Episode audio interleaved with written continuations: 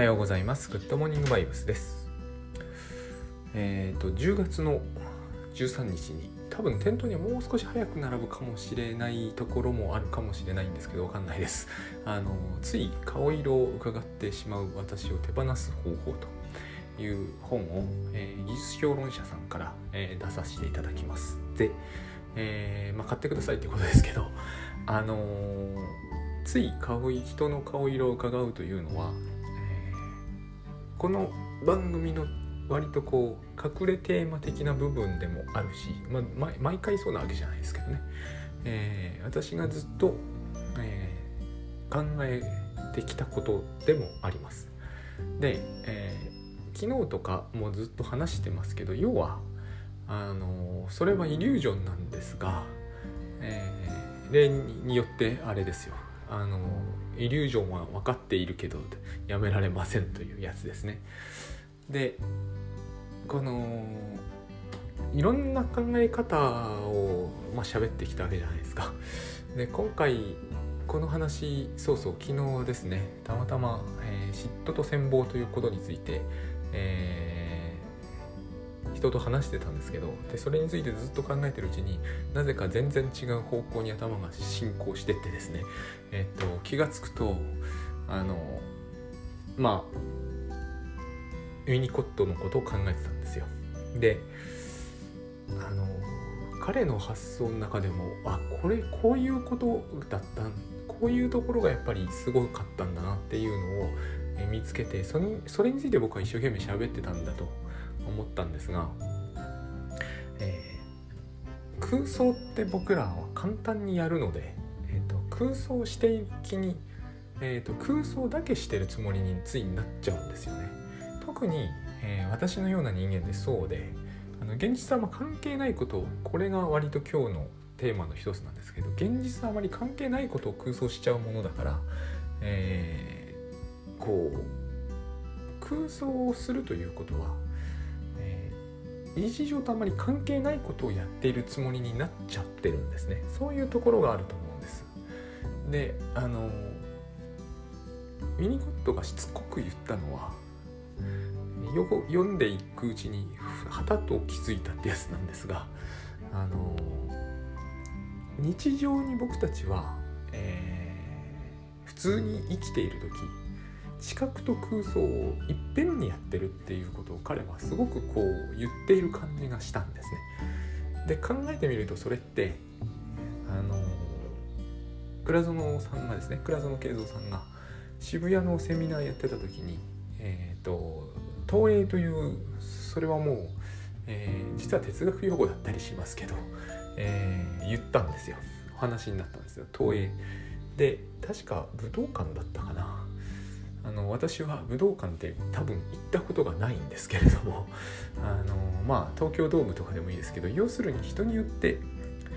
そこで何かのライブをやるとかですねそこで野球の試合をやるとかによっても全然見え方が違うはずだっていう話をされていて、えーと、そういうことその通りのことをミニゴッドは、えー、最初に幼児が身につけ始めるのはそれだって言ってたんですね。いきなりその能力を持って生まれてくるわけじゃないってことを多分彼は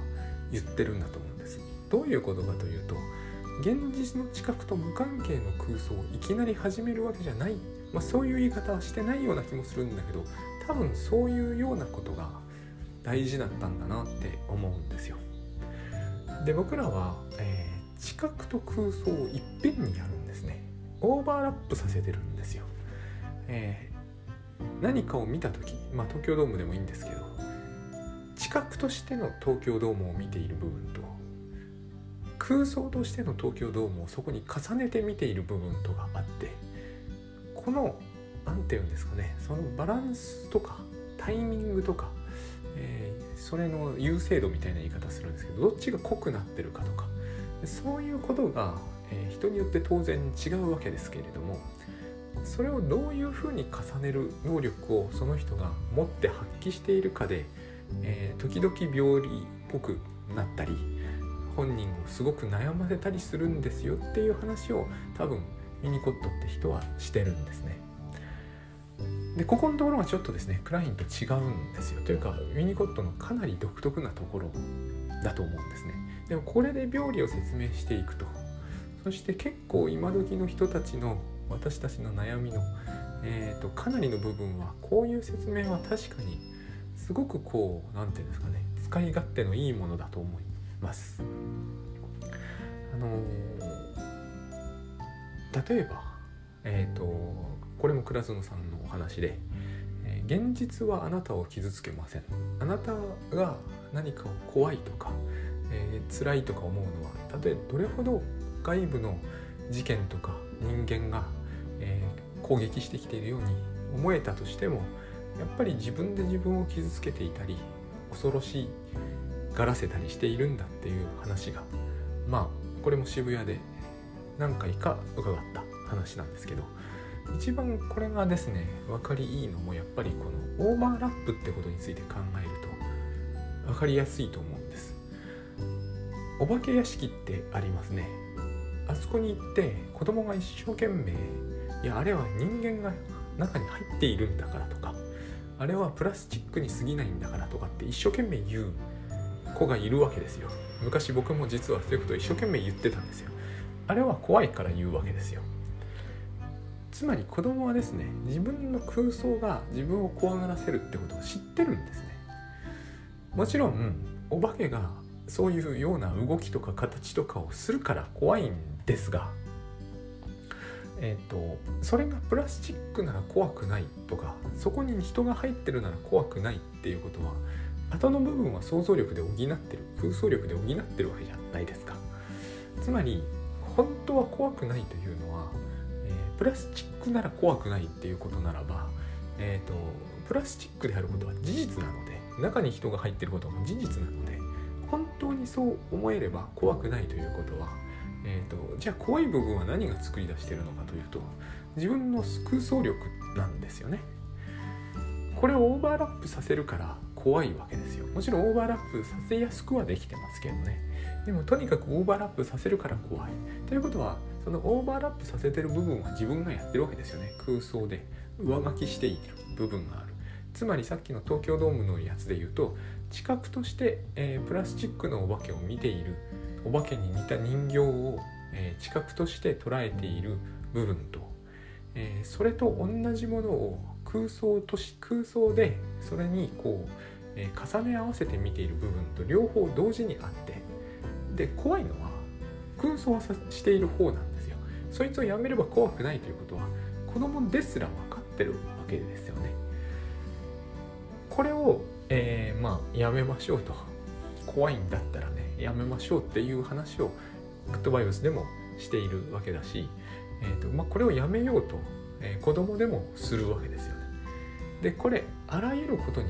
通じているはずなんですよ。上司が怒ると怖いっていうのも、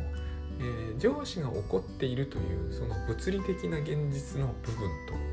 えー、それを怖いものとして空想のよう空想してるんですよきっと。怖いものとして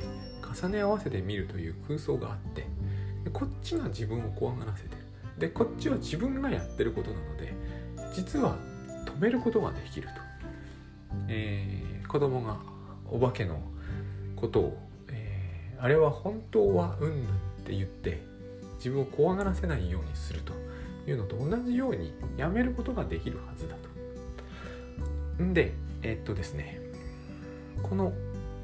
まあ、ウィニコットの表現を使うならば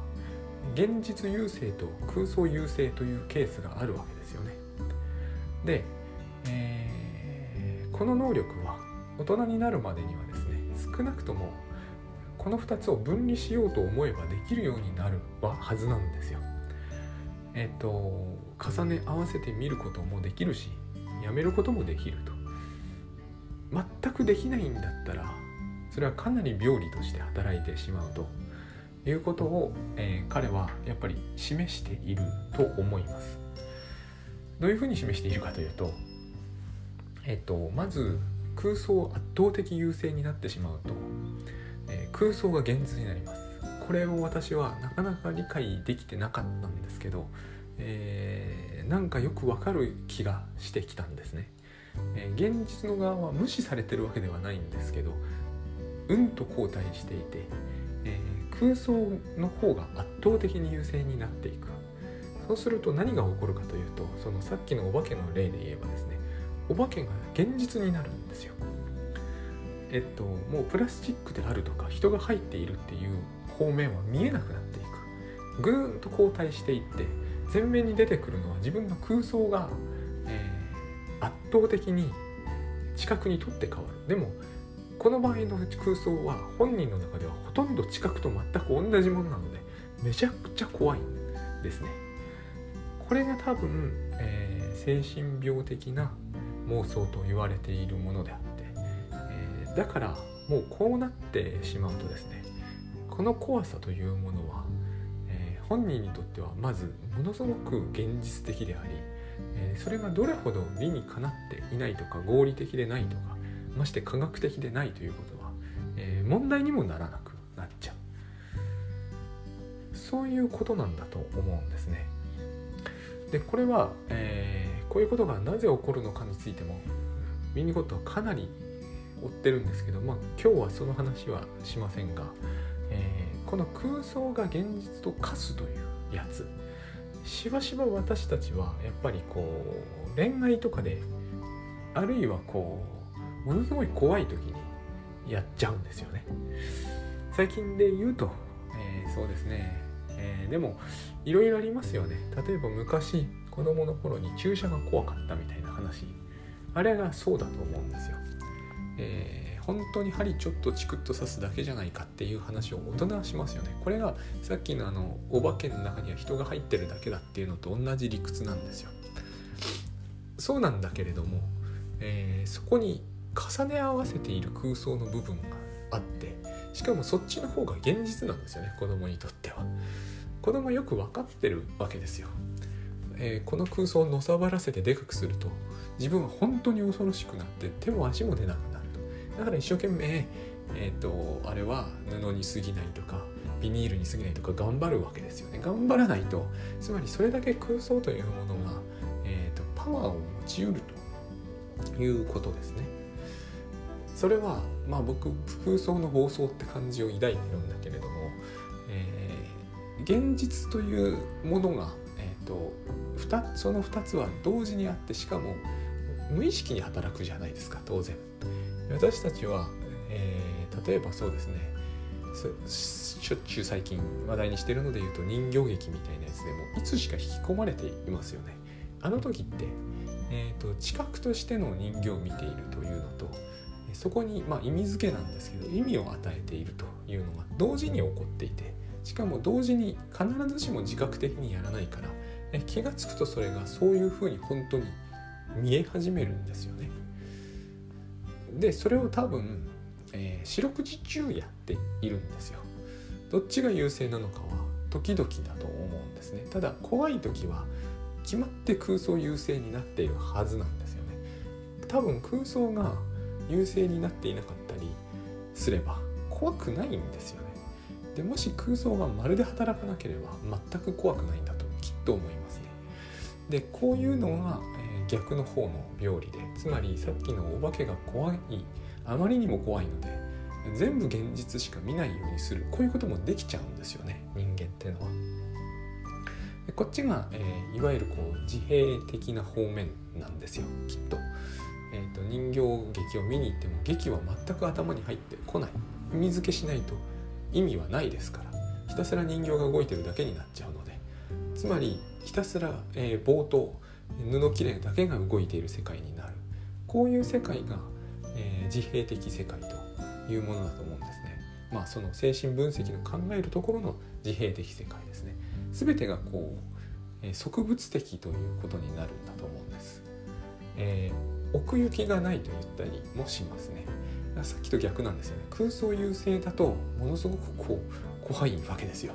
空想が現実になってしまうのが最悪ある意味最悪ですよね。専門症というような風に、えー、言われるケースだったりしますよね。逆は、えーと、空想がまるでないんですよね。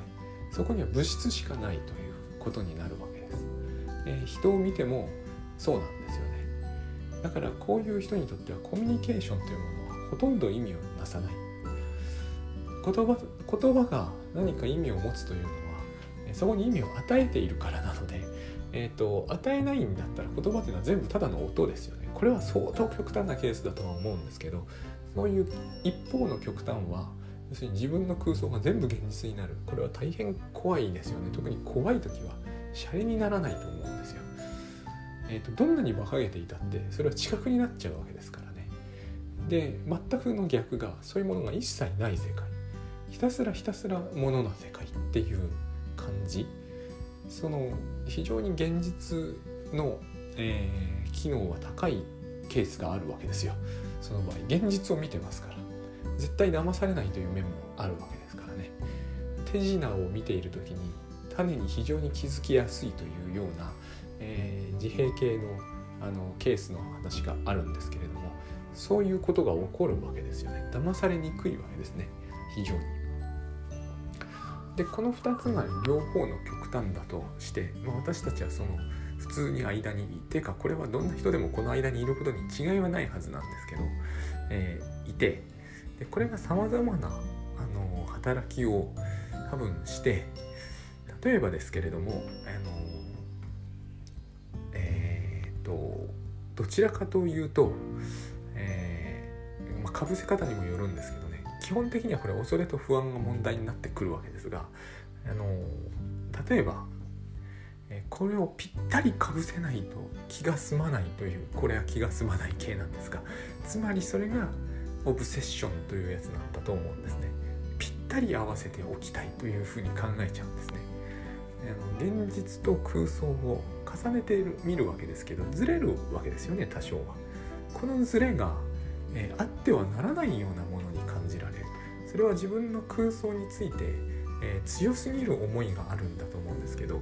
えーと、ぴったり合ってないと嫌だっていう考え方考え方っていうのかな。それはすごくこうやっぱり空想重視な感じなんですけどね。一見現実的に見えるんですけどそうではないんですね。こういう人は自分の空想の万能感が大好きなのでやっぱりあの大好きとは限らないのか。非常にこれが合ってない時に嫌な思いをしがちなのでぴったり合わせたいえ、ー、となぜ嫌な思いをするかというと現実的に自分が機能するにあたってはえ、ー、ともし空想を完全に自閉の人みたいに排するんでない場合は排除するんでない場合は、えーと、空想を使って現実と格闘していくことになるからなんだと思うんです。えー、このずっと今までの喋ってるのが抽象的でわけわかんなかったら家計簿というものを思い浮かべていただくと一発なんですが一発だと思うんですがあれはですねお金まあお金がそもそも空想的ですけど、まあ、お金は現実だとしましょう。お金の出入りという現実に、えーと、それを把握しているという空想をぴったり重ね合わせる作業なんです。でズレが許せないというのは、ぴったり重なるはずだという、まあ、過剰な思い入れがあるわけですよね。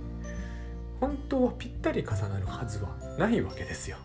だって毎春毎春で考えてみればえーと、そんなことをやればですね毎秒毎秒、えーと、ぴったり合わせなければならなくなるもう一歩間違うと、えー、今のような時代ですからねコンマ何秒で合わせなきゃなんなくなるということはずっと家計簿を見てなきゃなんなくなるはずなんですねこれがオブセッションと僕は思うんですね。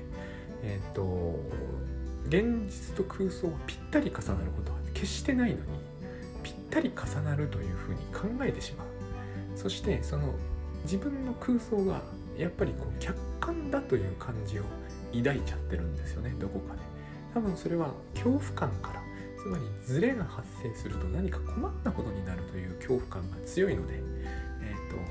ーと、現実というものと自分の空想空想は主観ですからね。ぴったり重なっていてほしいと。このズレに不安を感じるというのが、えーとオブセッションなんだと思うんです。ここでよく出てくるのが確率的な感覚なんですね。言葉としては確率的なんだけどその人が問題してるのは確率じゃないんですよ。ずれる可能性がゼロにならなければゼロにはならないんですけど、えーと、ダメだという感じ。だから手を洗うのがやめられない。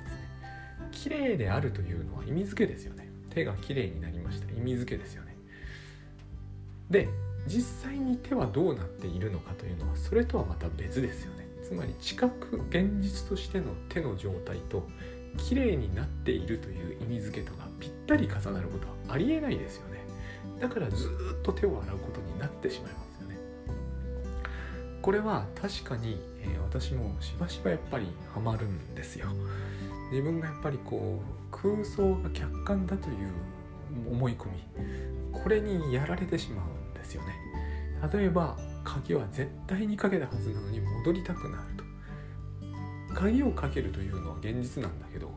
えーと、その状態がどうなっているかは空想の側にあるんですよね。私たちはこうやって実は生きているはずなんですね、えー、現実に空想をこう調整させながら生きている。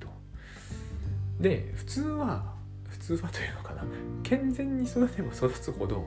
えーと、これはある程度のところしかやれないんだっていうふうになんとなく感覚的に気づくんだけれどもなぜかここをですね詰めちゃうというケースがあるわけです。まあ、何か祖母が嫌だからなんですね。でこの空想を客観的にしようとしている人は優秀なので多くの場合よほど困ったことが起きない限り、この種の人が病理とみなされることはないはずです。ただ本人の中でえーと、本人の中でというのかな一体全体この人は何が楽しくてこんなことをしてるんだろうという本末転倒ぶりは現れますよね。ぴったり合うはずないものをぴったり合わせることが、えーと、一生の目指すべきところみたいになるつまりこの現実機能の高さというのは、よくよく考えるべきことだなって最近本当に思います。グッドバイブスを、えー、知るようになってえー、一番僕がやっぱり気をつけるようになったのはあの何て言うかトータルで見ればそれですね攻撃しないとかいろいろあるんですけどトータルで見るとこの、えー、現実機能を高めるということお金を稼ぐとか時間を節約するとか、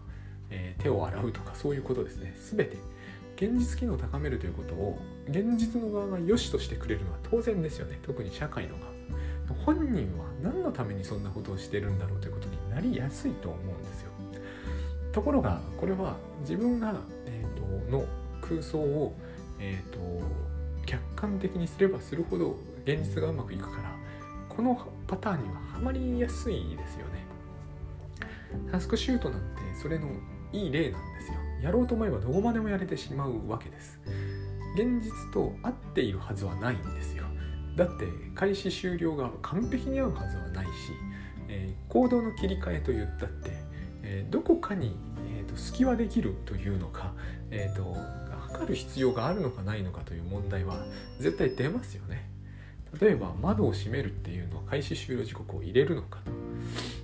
1個なら入れませんよね窓1枚なら。でも窓10枚なら入れてもいいかもしれない。食事っていうのは開始終了入れるけど実は甘いんじゃないかと。箸を上げました開始下げました終了っていうのも入れるべきじゃないかと。言い始めることができる非常にオブセッション的になっていきますね。絶対にこの種のものが現実そのものを記述することはありえないのに、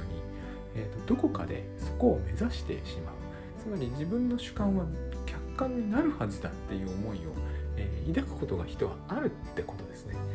でなぜそういうことになるのかというとずれていることによってトラブルが起きうるから。例えば人が当たってないなと思って車を発進させたら人は実は渡っていました。これが、えー、主観と客観のズレなんだけどこういうことが起きないように起きないようにやっぱりするじゃないですか。例えばセンサーが鳴るとかね。そういう風になってるわけですよね。だから気をつけなければいけないって思う人は、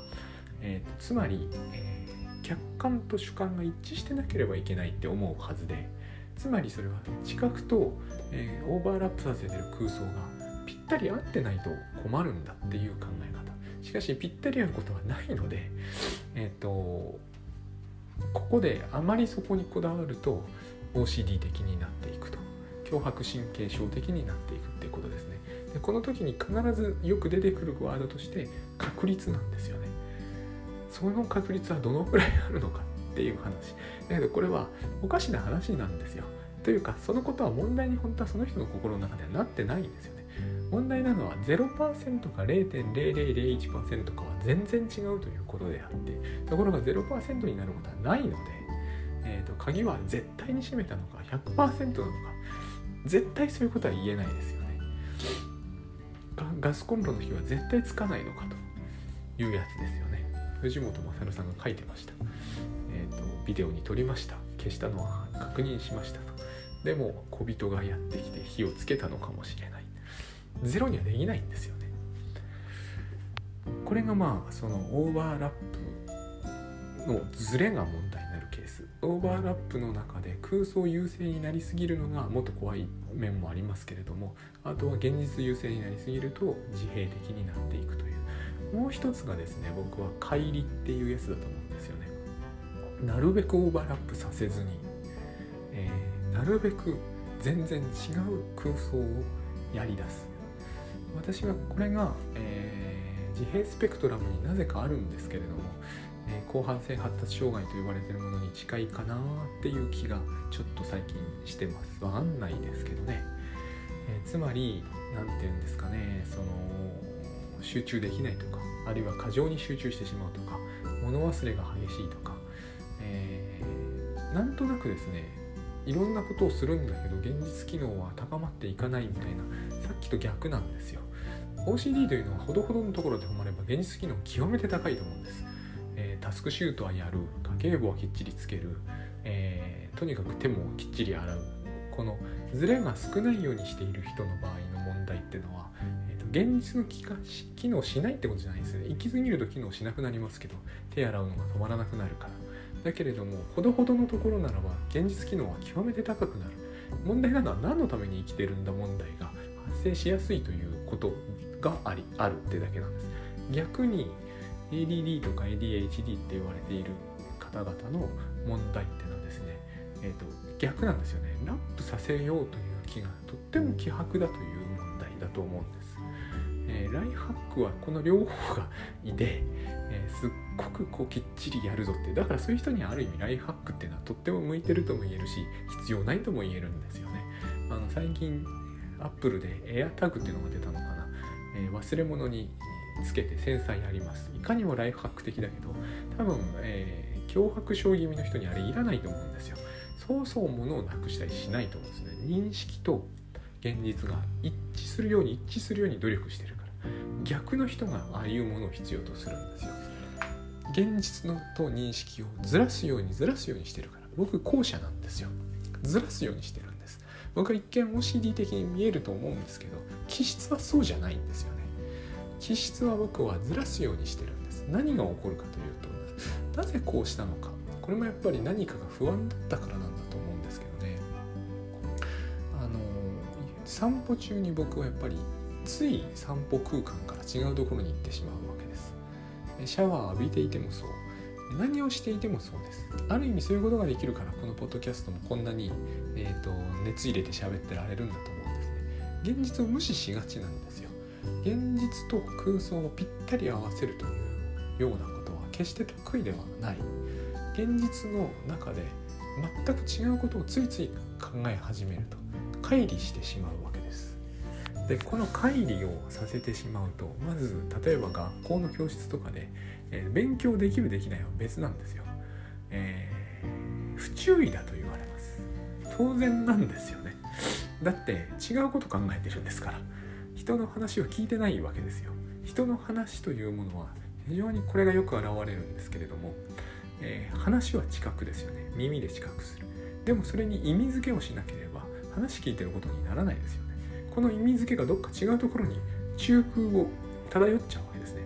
例えば、えーと、壁にかかっている模様から幾何学図形で、えーとなんかこう勝手にピタゴラスを始めると。つまり注意は目で見てるものの方に向かっていって話は耳で聞いてるわけですよ。一致しないんですね。これがバラバラになる。そういうのは、えー、フェティだというふうにミニコットは言ってます。この言葉遣いも独特だなとフェティシズムですね。独特だなと思うんですけどなるほどなと思います。でも今日はちょっとそこをずっと言うのではなくてまずこの発達後半性発達障害の話にしておしまいにしたいんですけど要するに、えこれはあの人の話をまず聞かないですよね。あの乖離してしまってるので。そしてある意味ある意味っていうのかなさっきの OCD とはまた違った意味で、えーと、すごく自分の空想を大事にするんですよ。ある意味それがやりたいからこそ知覚を無視しているようなところがあるわけですね。空想だということに気づいてないわけではもちろんないですが、えーと、オーバーラップを何て言うんですかねさせてないわけではないんですけれども非常にこう弱いオーバーラップしかさせないようにしている。やっぱり何かが怖いんでしょうねこれはね。そういう意味では自閉スペクトラムと言われるのもわかる気がします。あのほらお化けがお化けだと思うのが怖いんで、えーと、結局のところそのお化けから意味を剥奪するわけじゃないですか。私たちも知覚からの意味を剥奪ししかも、えー、その意味はですね薄く関係しそうなものに例えば教室でも完全に教室からどっか行っちゃうわけではないんですよ。あるいは自閉の人が完全にやるみたいに教室以外の何者でもないところにいるわけではないんですよ。自閉の人っていうのはそういうことなんですよね。要するに空想を封じ込めるっていう言い方をするんです。でもまたあの後半性発達障害の人は多分空想を漂わせてるんですよね。全く現実と無関係なわけじゃないんだけどはっきり言って相当関係がない。だからえっ、ー、とまあ不注意だし物忘れも激しい。一致させる能力が、まあ、発達してこなかったと。そういう意味で発達障害なんだと思うんですけれどもえっ、ー、と何て言いますかね。そのどうでもいいことばっかり考えていると言いますか。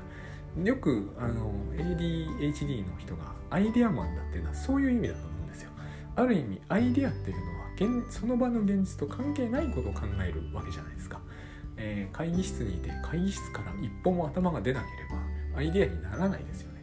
なんか将来の企画とか楽しそうなことを考える。そういうことが得意といえば得意なわけです現実の知覚と、えー、空想とが現実に対する空想が乖離してしまっているので、えー、何でも思いつくわけですよね万能的に。でこれを割と五章大事にエヴァノートとかに書きまくったりするわけですよ。で収集がつかなくなる。それは当然ですよね。だってそんなものに収集がつく理由は別に全くないわけですよね。そういう現実との猛烈な乖離があって、えー、で現実検討能力というものが必ずしも高くなっでも、えー、これに全く無自覚というわけではないので、えーと、何とかしてこの空想を現実に合わせられないだろうかと思って私みたいにですね、えーと、一生懸命タスクシュートやったり一生懸命、えー、家計簿つけたりはすると。ただしそれは多分ですね、えー、本当にそういうものを使いこなす人からすると甚だ使い方が甘くなるんですよね。そして本当のところそれをしたいというわけではない人間なんで本当にしたいのはなんかこう漂わせてるアイデアをエヴァーノートにいい感じに入れて、えーと、空想ワールドを完成させてついでにそれが、えーと、なんかこう物語になってベストセラーになったら嬉しいみたいな。非常にですねふわふわしてるんですよねこの種の感覚って。自分はそういう方面だなと思うので、まあ、これをなんとか、えー、収めようとしている部分があります。つまり、えーと、これをいっぱいやることによって何かが解決するってことはまずないのでこれもまた面白いことにこれをクリエイティブだっていうふうに言われることが言われていたりするんですけど、まあ、これはそうかもしれないというふうには言っておきますけど僕は、えーと、あまりそれを信じられなくはなってます。これはですねあのこれについて別に水を差したりしたいというわけじゃないので、えーと、気にしないでほしいんですけれどもあのこれにね困るということならばですね、えーと、多分僕はライフハックに頼るよりは、えー、なるべく現実に空想を寄せるっていう努力を必要なところではすると結局これは自在なんですよね子供がお化けが怖くなくなるようにえーと、なるべく中に入っている人を見抜くっていう子供ですらそれをやろうとするようにですね、えー、空想は勝手に生じるものじゃないんです。何かを怖がら何かにかあまりにも怖いとかいう時に、えーと、必ずそれは空想の側から来ていることなので来ている、まあ、感情的な、え要因があるはずなのでそっちを止める。知覚そのものがそんなに恐ろしい結果になることっていうのは多分ないと思うんですよ。そういう意味で現実はなんとかできるはずなんですよ。これをですね、えーと、乖離した空想で何とかするっていうのはめちゃくちゃ遠回りですよね。多分うまくいかないとしかも思います。私のこれまでの長い間のこう無駄に溜まったメモって言いますかね、えー、ああいうもの全部僕は今それを、えーと、ほとんど放置してますがそれによって困ってること何もないですからねあのエヴァーノートのメモメモノートブックみたいなのには一番何千とかありますけどもほとんど全く見ることはないけどそれで困ってることは何にも起こってないんで本当にある意味ではですね、えー、少なくていいんですよ。少なくていいっていうのはどういうことかというと空想と現実をオーバーラップさせさえすれば、えーと、メモって多分ほとんどいらなくなるんだなっていうのを最近感じるんですね。そういうことが多分あってあの広範性発達障害と自閉っていうのはそう遠くでつながっていくのかなとでもそういう言い方をしてしまうと CD もつながってくるしあの何でもつながってきちゃうんですけど要はこの空想をどうオーバーラップさせるかということともっと自由に使えるということなんだと思うんですよね。えっ、ー、とこのどの事例をとってもそうですが空想も現実だと思うからいけないんですよ。これはどの事例をとってもそうですね。あの OCD のケースでも、えー、万が一万が一って言ってるのはもう全然万が一じゃないんですよ。もっとはるかに低い可能性でもいくらでも言えちゃうことを言ってるだけでつまりそういうことじゃないってことですよね。主観は客観じゃないってことですよね。えっ、と自閉みたいな私のような人間もそうなんですけど